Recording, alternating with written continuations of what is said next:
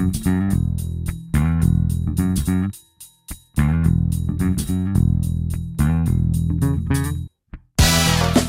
Estamos com David Erlich, ou Erlich, para dizermos mais à portuguesa. Ele é mestre em Filosofia pela Faculdade de Ciências Sociais e Humanas da Universidade Nova de Lisboa e é o criador do canal de YouTube que se chama A Tua Filosofia eh, e é assim que nós descobrimos o David. Ele é professor do ensino secundário na Escola Mestre Domingos Saraiva, em Algueirão, Mãe Martins, em Sintra. E David, agradeço desde já a sua disponibilidade para dar uma ajuda aos alunos dos últimos anos do secundário, mas também para quem quer saber mais, eh, escolheu falar sobre Stuart Mill. É um filósofo inglês que nasce em Londres e morre em França, em Avignon. É um filósofo eh, que atravessa boa parte do século XIX, morre em 1873. É o homem da filosofia política, económica, ética e lógica, um liberal, um empírico, um utilitarista. Nós já falámos na nossa primeira conversa sobre a importância de Stuart Mill para o pensamento filosófico do século XIX e vamos Vamos agora à ideia-chave, que é esta ideia de utilitarismo de Stuart Mill. Primeiro, porque é que ela foi tão importante e depois vamos perceber de onde é que ela vem, como é que ele chega a este conceito que deu forma a muito pensamento. O utilitarismo nasce não com Stuart Mill, nasce com Jeremy Bentham, que era o melhor amigo do pai de Stuart Mill, James Mill, e o utilitarismo nasce como uma procura de pensar a ética a uma luz diferente daquela que havia sido feita até então. Por um lado, os utilitaristas não aderem ao pensamento ético de fundamento religioso, isto é, à ideia de que um determinado texto contém as normas morais que devemos seguir e que esse texto, a Bíblia, claro está, e as interpretações que se fazem dele é que devem comandar a moralidade. Mas, por outro lado, os utilitaristas também se opõem à metafísica hum. e uh, opõe-se aquilo a que Stuart Mill chama no seu livro chamado Utilitarismo a escola intuicionista, ou seja, a ideia de a priori, a ideia kantiana de que é possível pensar a moralidade através de uma razão pura. E, portanto, o utilitarismo representa um projeto ético, por um lado, laico, no sentido de não apelar a Deus ou qualquer tipo de fundamento divino, e, por outro lado, não apelar também a questões ou a áreas a priori da razão. Ou seja, podemos dizer em termos muito sintéticos que o utilitarismo é o nome que o empirismo tem quando a partir do empirismo se faz ética. Há pouco o David falava que uh, ele tinha ido buscar esta ideia aos gregos. A que gregos e como é que esta ideia se, se vai construindo? A teoria da obrigação moral do utilitarismo não tem, a meu ver, uma fonte direta nos gregos, mas a ideia de felicidade que está hum. presente no utilitarismo de Stuart Mill vai beber aos gregos. Vamos procurar sintetizar o que é que vai diretamente a Bentham e aquilo em que Stuart Mill pretende recuperar os gregos. O princípio da utilidade defendido por Stuart Mill é o princípio da utilidade que Bentham já havia defendido. Isto é, uhum. é que uma ação é eticamente correta, nós consideramos uma ação boa, se ela tende a promover a felicidade. Logo aqui vemos que o utilitarismo é um consequencialismo. Nós, para medir se uma ação é correta ou não, não vamos olhar para os motivos da ação, não vamos olhar para a ação em si, vamos olhar para as consequências que ela tem nos envolvidos. E, hum. portanto, hum. Qualquer utilitarismo, mesmo uh, utilitarismos uh, mais contemporâneos, nos quais não entraremos, são éticas consequencialistas. O que interessa é o que fica do ato, não é? É a consequência do ato uh, nos outros.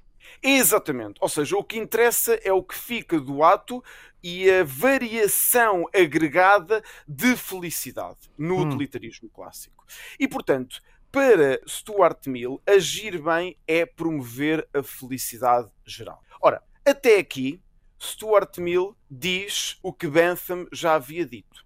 Mas qual foi a grande crítica que o utilitarismo de Bentham havia recebido? Era uma moral feita para porcos. Para Porquê? porcos? Para porcos, porque hum. os porcos também têm prazer. Se a felicidade é prazer, e se uma ação ética é promover a felicidade, e se a felicidade é ter experiências de prazer, então qualquer animal como os porcos conseguem ter prazer, rebolam-se na lama, comem.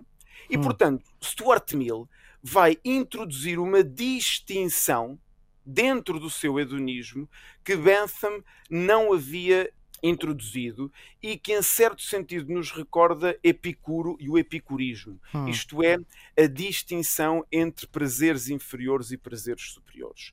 Enquanto que, para Bentham, o mestre, o professor de Stuart Mill, apenas tínhamos de ter em conta no cálculo do prazer a duração e a intensidade isto é, critérios meramente quantitativos, Stuart Mill, em parte indo beber a Epicuro e em parte, a meu ver, também influenciado pelo eudemonismo de Aristóteles, vai introduzir uma distinção entre prazeres superiores e inferiores e vai dizer a sua frase famosa: mais vale ser um Sócrates insatisfeito do que um tolo satisfeito. Isto é, hum.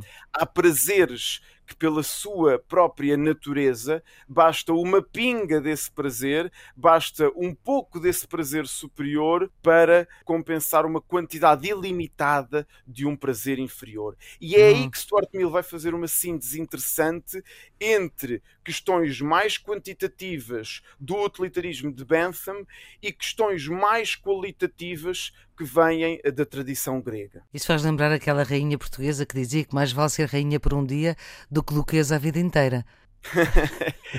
Sim, em certo sentido, em certo sentido é isso que Stuart Mill nos diz, não na questão dos títulos, claro, porque era, o utilitarismo está ligado a uma, a uma ideia de, de, profunda igualdade, mas sim numa ideia de que há determinados prazeres que não se podem colocar na mesma balança do que outros, porque são qualitativamente diferentes. Pode-se perguntar, para que é que serve o utilitarismo? O utilitarismo é útil para quê? Essa é uma bela pergunta.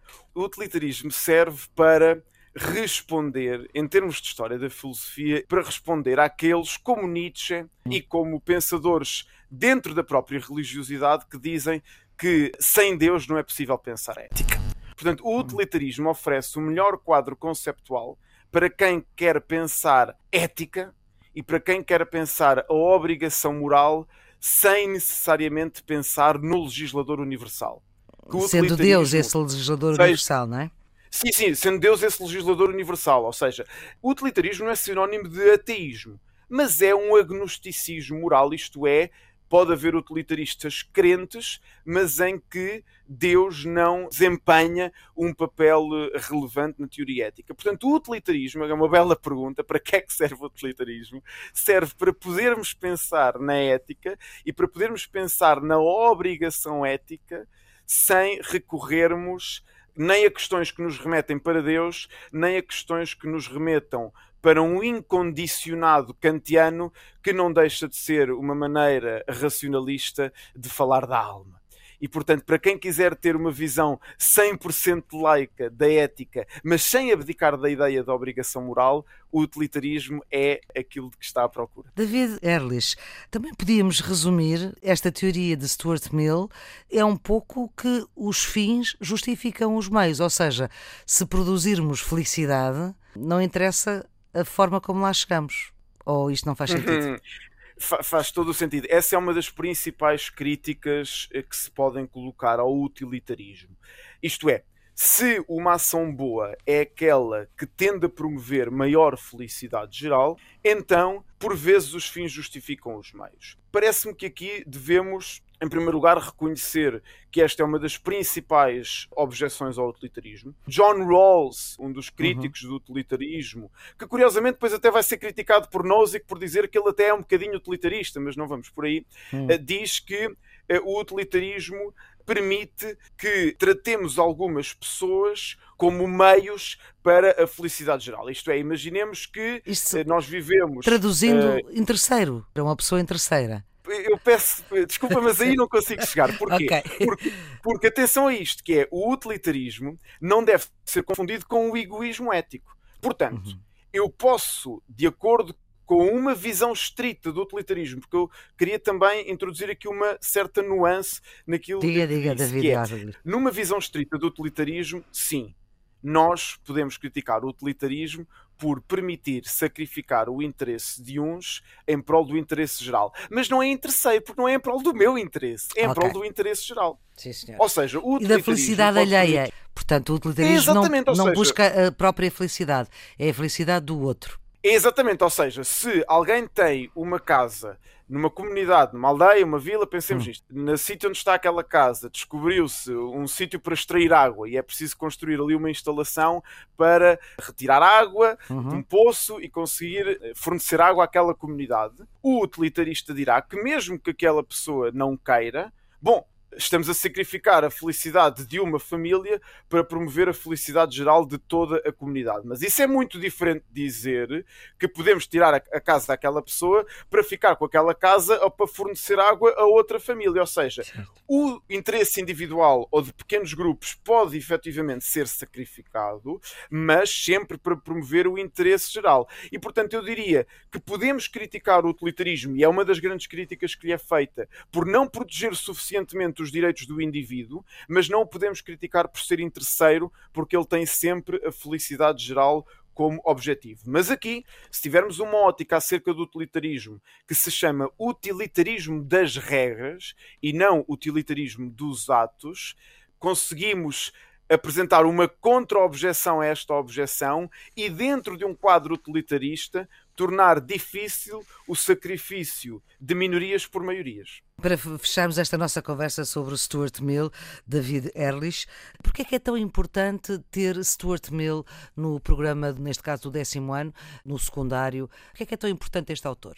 Kant e Stuart Mill, que são os dois autores, os maiores representantes de uma ética deontológica e de uma ética utilitarista ou consequencialista, se preferirmos, são dois modos de pensar ética que são até modos complementares. Hum. Se quisermos pensar numa vida de excelência, de virtude, de compromisso inabalável com a responsabilidade moral, podemos pensar kantianamente.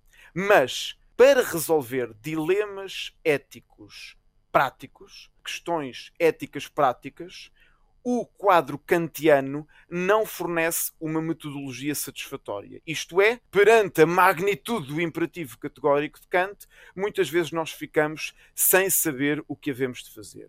O utilitarismo, enquanto grande quadro conceptual, permite criar metodologias de decisão em caso de dilemas éticos que nos permitam chegar àquela decisão que nós acharmos e que nós consideramos a mais adequada para a felicidade geral.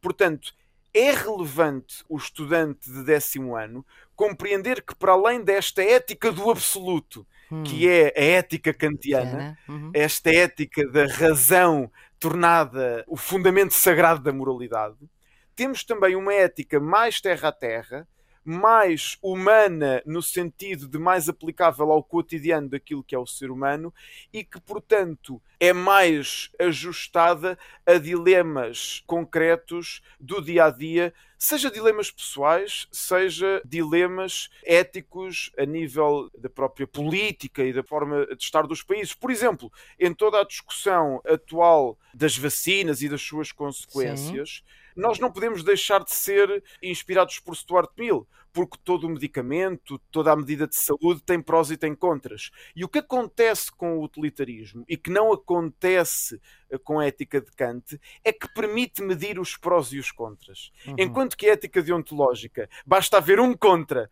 que a solução já não é ética, e muitas vezes em questões concretas a ética deontológica deixa-nos sem nenhuma solução, e essa é uma das críticas que podem ser feitas à ética de Kant, a ética utilitarista permite que nos sentemos à volta de uma mesa e pensemos assim: como é que vamos valorizar os pontos a favor desta medida de saúde, por exemplo? Uhum. Como é que vamos valorizar uh, os pontos contra?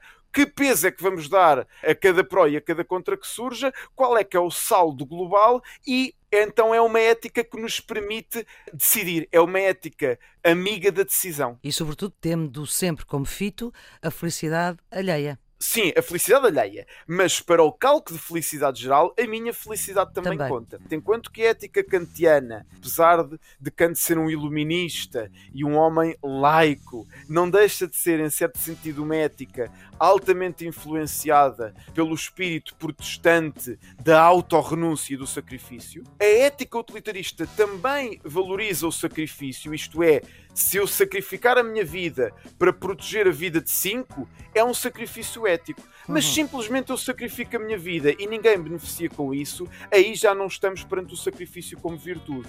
Portanto, o utilitarismo valoriza a felicidade geral, que é sobretudo a felicidade alheia, mas a minha modesta e humilde felicidade também conta para esse cálculo. Muito bem, muito obrigada, David Erlich, por esta conversa.